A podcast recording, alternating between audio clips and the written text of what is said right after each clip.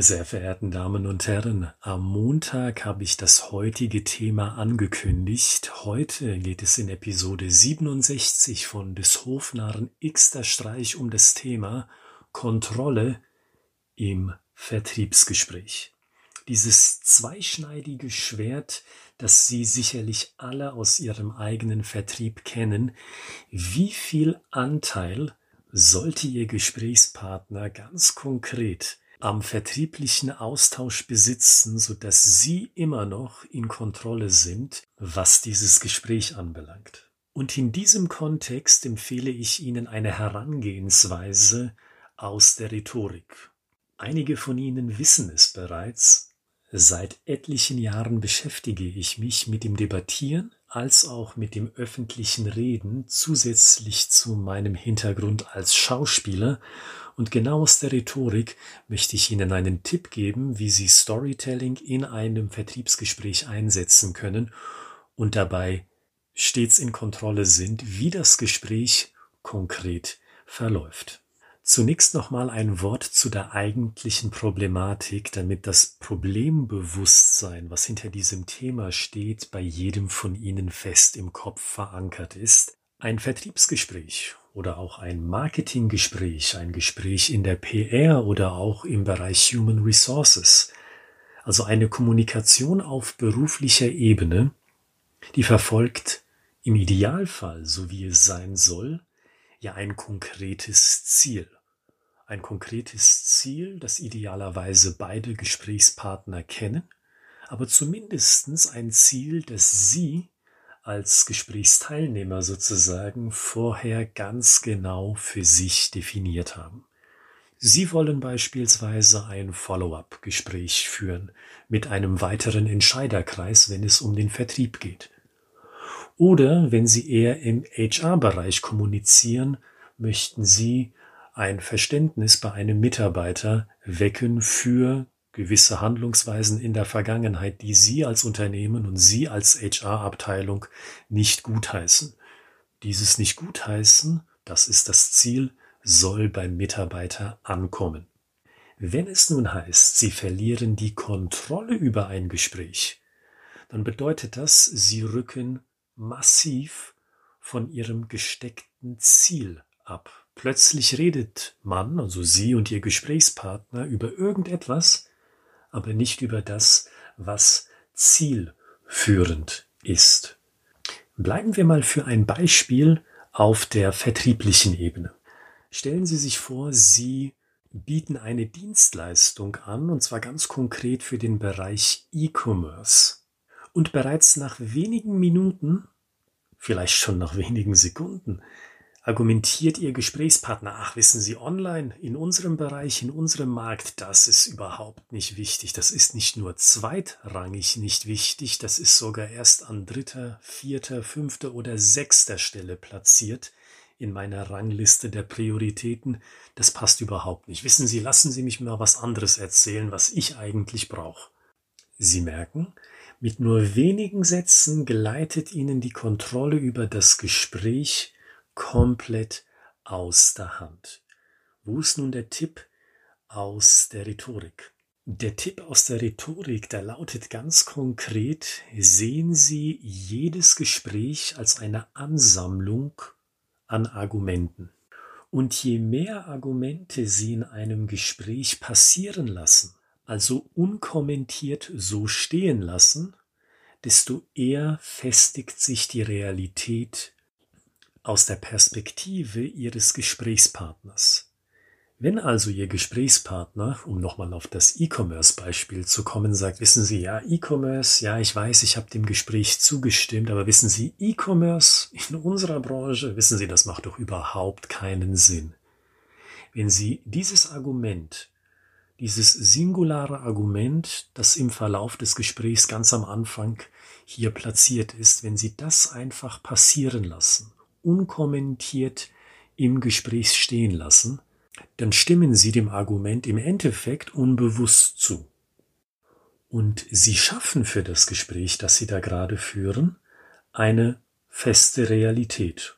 Für den Bereich XYZ ist E-Commerce nicht von Nutzen. Und wenn Sie dann erst später eingreifen und sagen, ja, wissen Sie, ich möchte Ihnen aber doch noch mal etwas über unsere E-Commerce-Lösung erzählen, dann erscheint Ihre Aussage wie völlig deplatziert, weil schon einige Minuten davor haben Sie sich ja darauf geeinigt, Sie nur unbewusst und stillschweigend, Ihr Gesprächspartner dafür umso vokaler, nee, E-Commerce ist für unseren Markt überhaupt nichts. Demzufolge lassen Sie das Argument so nicht stehen, wenn Sie vom Gegenteil überzeugt sind, was ja offenkundig der Fall ist, wenn Sie in dem Bereich aktiv sind, und stellen Sie in dem Fall zum Beispiel eine Frage. Sagen Sie, das ist eine sehr starke Aussage, das finde ich super, dass wir so klar miteinander kommunizieren, aber malen Sie mir doch mal bitte ein Bild in den Kopf aus Ihrem Erfahrungsschatz, warum Sie glauben, dass E-Commerce bei Ihnen im Markt überhaupt nicht Wirkung entfalten kann. Und ich glaube, an der Stelle merken Sie zwei Dinge. Auf der einen Seite das Offenkundige. Sie lassen das Argument nicht so stehen. Das heißt, Sie geben nicht das Signal, naja, okay, wenn Sie das sagen, stimmt das wohl schon, sondern Sie fragen nach. Sie halten die Frage noch offen. Und das Zweite, was Sie mit dieser Frage erreichen, Sie bauen passives Storytelling mit ein. Sie stellen nicht irgendeine Frage, Sie stellen die Frage so formuliert, dass Ihr Gesprächspartner mit einer Story antworten muss, in Anführungszeichen. Die Frage ist so gestellt, dass es sich nahezu anbietet, mit einem klaren mentalen Bild in Form einer kleinen Geschichte zu antworten. Und schon behalten Sie weiterhin die Kontrolle im Vertriebsgespräch. Sie sind in dieses Gespräch hineingegangen mit der Absicht zu schauen, ob eine E-Commerce-Lösung für dieses Unternehmen, für diesen Markt sinnvoll ist. Und beim ersten Anzeichen von Widerstand, da knicken Sie schlichtweg nicht ein, sondern Sie fragen interessiert nach. Das ist ein ganz wichtiger Punkt, den ich auch an dieser Stelle nochmal hervorheben will. Sie wirken nicht bockig oder beleidigt, eingeschnappt oder dergleichen.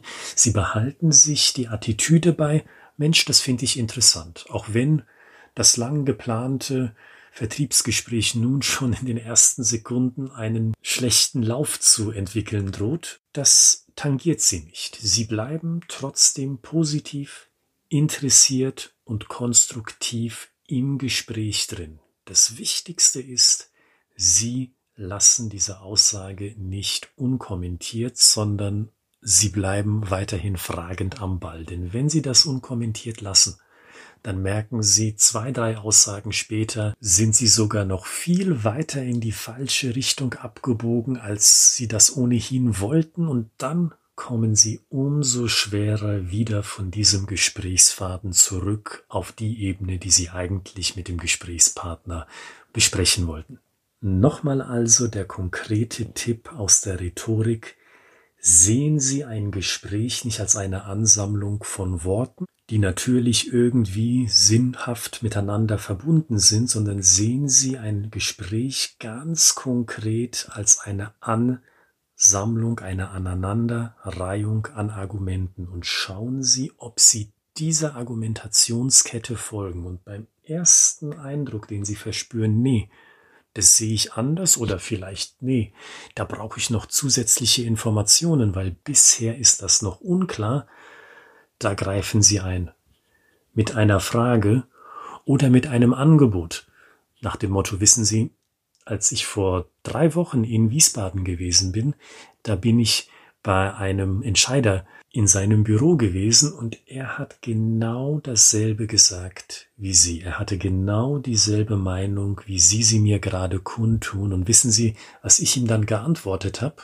Sie werfen die Frage zurück, Sie bekommen in der Regel das Ja weiterzumachen und dann können Sie sagen, wissen Sie, Punkt, Punkt, Punkt, dann kommt die kleine Geschichte aus Ihrer Erinnerung in Wiesbaden, wie Sie die Situation vor drei Wochen erlebt haben in diesem konkreten Beispiel.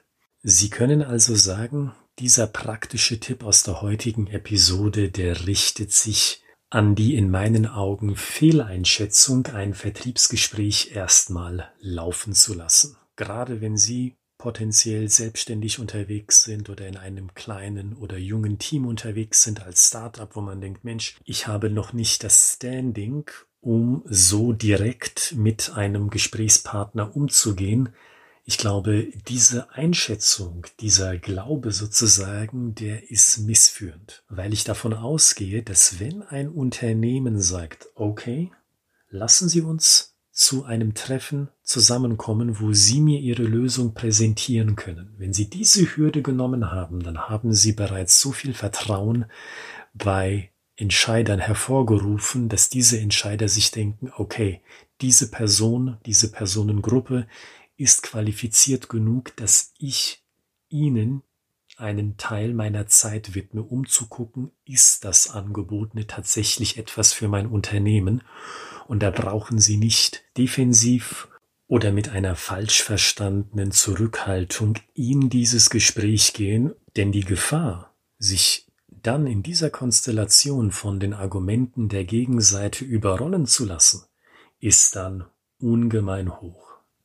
Und mit diesem Tipp, da entlasse ich Sie in das Wochenende, kommen Sie gut in dasselbige, und wenn Sie sagen, Herr Götzmann, ich ziehe Mehrwert aus Ihrem Podcast, dann abonnieren Sie doch des Hofnarren Xter Streich auf jeder der gängigen Podcast-Plattformen, die Sie kennen und die da draußen in Existenz sind. Und wenn Sie uns über Apple zuhören, über Apple Podcasts, dann überlegen Sie sich doch, uns eine kleine Bewertung dazulassen. Sie tragen damit bei, dass der Podcast noch weiter gestreut wird auf der Plattform.